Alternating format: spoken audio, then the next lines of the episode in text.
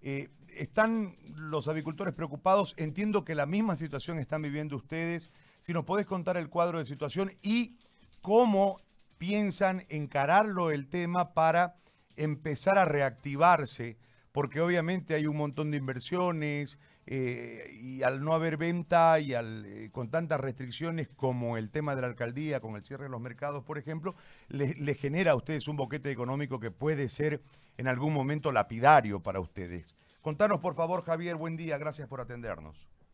Buen día, Gary, gracias, gracias por la llamada, por el espacio.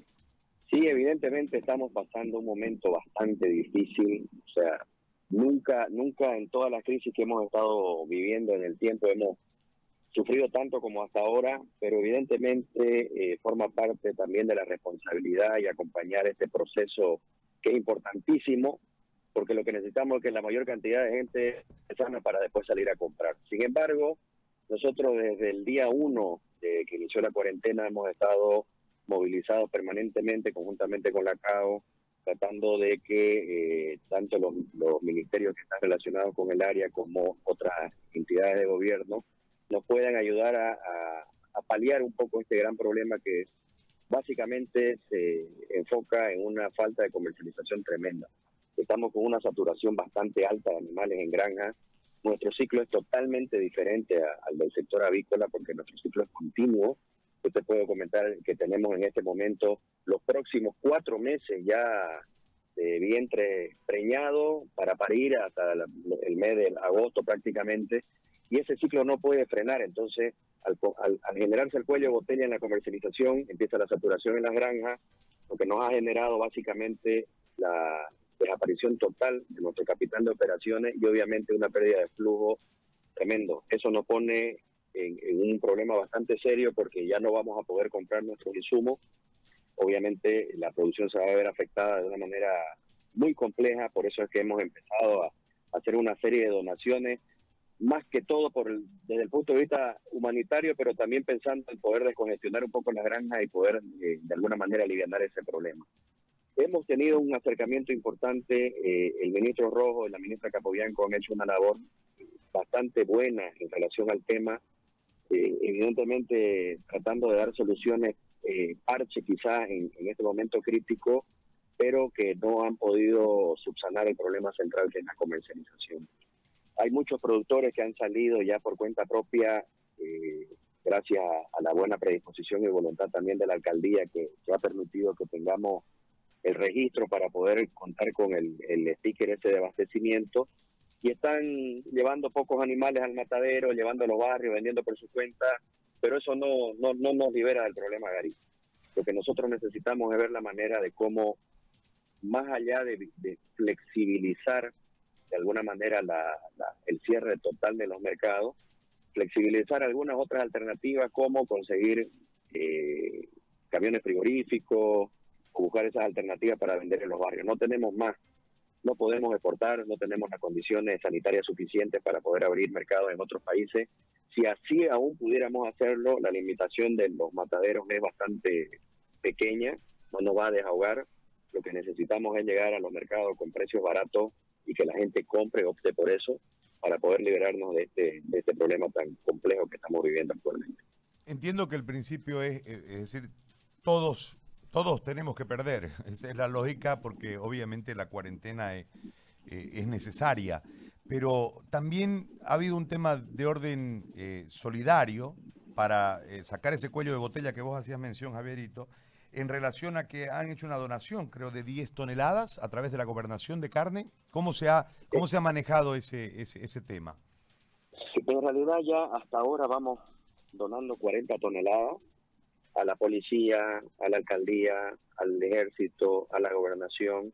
Hoy día estaban saliendo cuatro camiones que, que, la, que la alcaldía nos ha ayudado a conseguir prestados para poder ir a distribuir a, a barrios otras ocho toneladas más de carne, a las ollas comunes que se están dando en los barrios, porque no tenemos más alternativa, Gary. O sea, tampoco vamos a matar animales para enterrar o para que se pudran.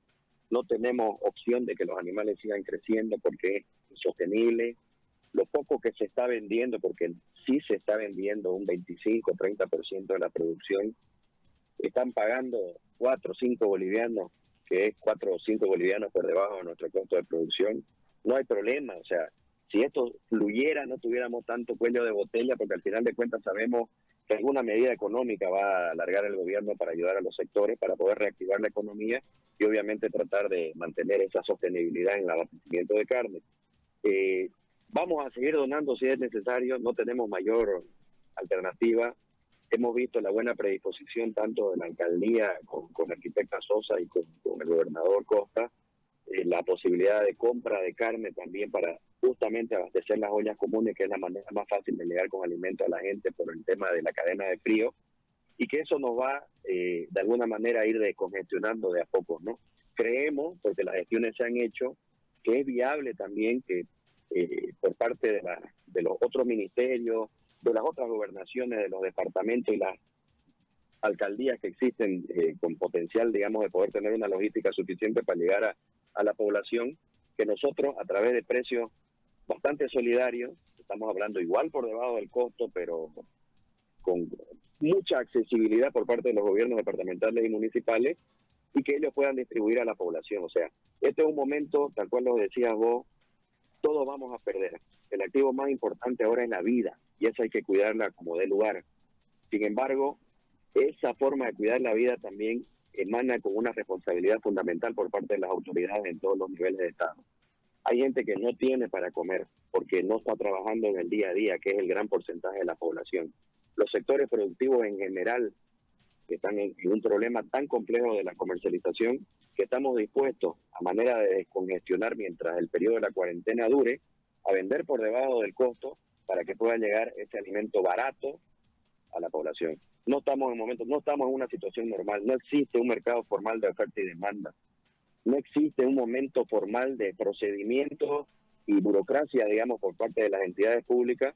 Por eso lo pongo como ejemplo tanto la alcaldía como la gobernación, que han hecho una gestión importantísima y han de alguna manera no vulnerado, digamos, la norma, sino eh, flexibilizado y agilizado la norma para poder ayudar y llegar con carne a los sectores más vulnerables. Entonces, creo que es importante que las autoridades, que aquí quiero aclarar muy bien, digamos, la, excelente predisposición también del ministro Murillo, del ministro López, que han estado pendientes de la situación de los sectores y necesitamos ese apoyo para que los próximos gabinetes de emergencia que, lleva permanentemente el Estado tomen en cuenta, digamos, a los sectores productivos cruceños como fuente de compra de alimento barato para llegar barato en el costo de las entidades públicas y satisfacer las necesidades de hambre de la población. Te hago la última consulta, Javier. Eh, desde esta perspectiva en la realidad que atraviesan algunos de tus de los productores, es decir, eh, cuánto en porcentaje, digo, de las granjas están en situación críticas, eh, tan crítica, obviamente uno entiende que están optando por la donación, por vender por debajo del precio, porque mantener al, animal significa darle de comer, y darle de comer es costo. Entonces, es muy compleja la situación, pero ¿cuántos de, estos productores en este momento están en situación crítica al extremo de eh, ya llegar a la quiebra por esta falta de venta y estas medidas que son paliativas los van a poder ayudar a, por lo menos sostenerse hasta que más o menos, que va a pasar mucho tiempo creo, establezcamos unas medidas de reactivación a los sectores para que puedan seguir fluyendo. A ver, ayer lo mencionaba el presidente de la asociación y no es exagerar. Hay un 40% de los productores de cerdo que están en una situación bastante crítica. Crítica al extremo que ni con medidas económicas paliativas es probable que salgan del problema, porque ya tienen comprometido con el endeudamiento que han obtenido de casas comerciales, con el endeudamiento que pueden obtener del sistema financiero, no le va a alcanzar en la productividad de una potencial estabilización en los próximos meses para poder pagar ese endeudamiento. De ese 40%, Gary, te puedo asegurar que fácilmente la mitad o un poco más van a cerrar definitivamente. Es insostenible, o sea, la realidad es que si uno no vende mínimamente al precio de costo, lamentablemente está destinado a morir. Esto va a suceder no solamente en el sector porcino, va a suceder en muchos sectores empresariales industriales que obviamente este, no está preparado nadie para esto, absolutamente nadie. Entonces va a ser muy doloroso ver cómo sector productivo, que es uno de los sectores fundamentales en cualquier sociedad, se vaya a ver golpeado de esa naturaleza y la recuperación de un sector como el porcino pues lleva más de dos años. Entonces, eh, estamos de verdad en una situación crítica. Las acciones, insisto, no es que no nos hayan escuchado, no, no, no es que no nos hayan dado importancia, pero lamentablemente, este, por la amplitud del problema, es difícil darle una solución de inmediato. Por eso van a salir medidas paliativas en el corto plazo que pueden de alguna manera poner un suero al enfermo terminal, simplemente eso.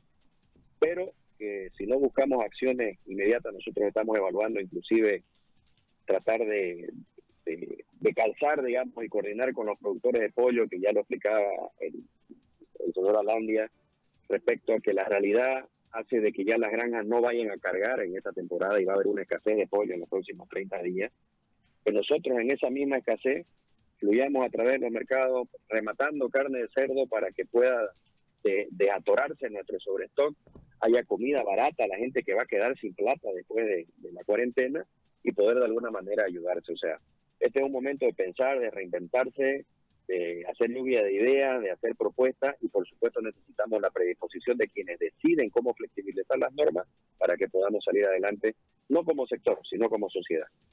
Te agradezco mucho, Javierito, por la explicación. Lamentar la situación del sector, de muchos sectores, como vos bien decías hace un momento. Te agradezco muchísimo. Un abrazo. Gracias, Gary, a vos. Un abrazo. Javier Urenda, director de ADEPOR, ha conversado con nosotros viendo la otra realidad. Hemos visto los pollos, hemos visto los chanchos ahora.